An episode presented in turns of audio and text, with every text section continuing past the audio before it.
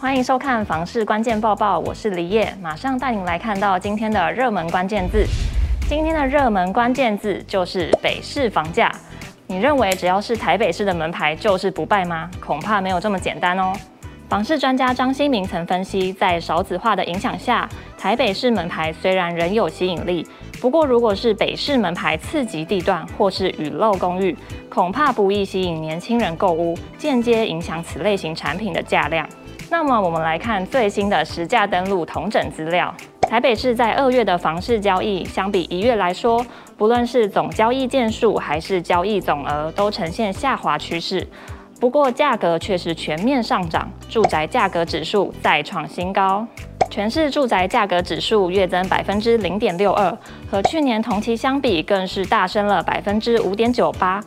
可以发现数字不但是将近一年来持续上升，更是已经超越了二零一四年房市高点，当时的住宅价格指数仅有一零九点五一。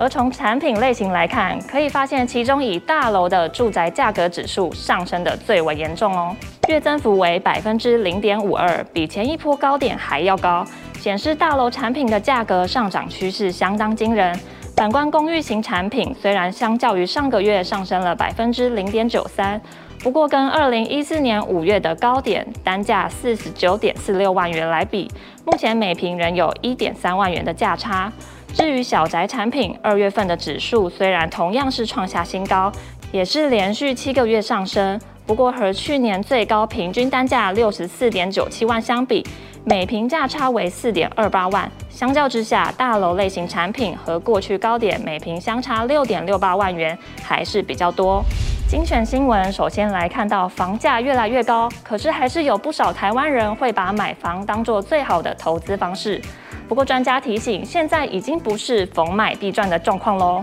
品家建设创办人胡伟良认为，应该要特别注意四个重点，包括要充分了解当地行情，不要盲目买房；再来是要有足够的资金储备，头期款最好不要超过自有资金的百分之八十。下决定要果断，房产投资最忌讳的就是犹豫，合适了就要立即去买。最后是要确保自己有良好的银行信用。否则无法获得充分的银行贷款。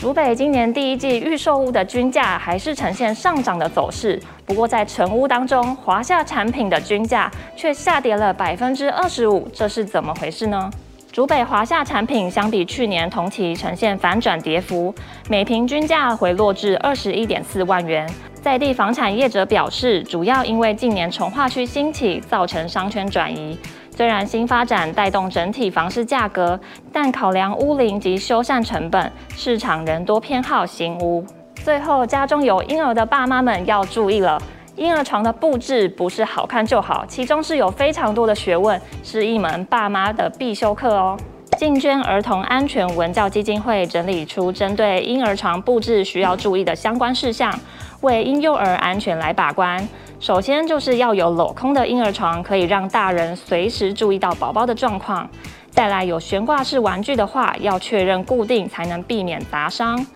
在床边放置图卡可以增加视觉刺激，可是还是要有大人在旁边。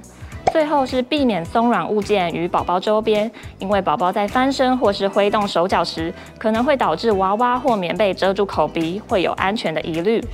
又到了买房卖房，我想问，有网友在社团中发问，说他在四月的时候买了一间中古屋，合约书内注记一现况交屋，不负瑕疵担保，且现况说明书内注记无漏水等异常现象。后来交屋前，他想要验屋，房仲却说你们已经是现况交屋，没有在验屋的，这让他非常的纳闷。如果他发现房子有问题，会不会因为合约这样子写，屋主或是房仲就不用负责了呢？底下网友留言就说，即使现况交屋，还是要验屋。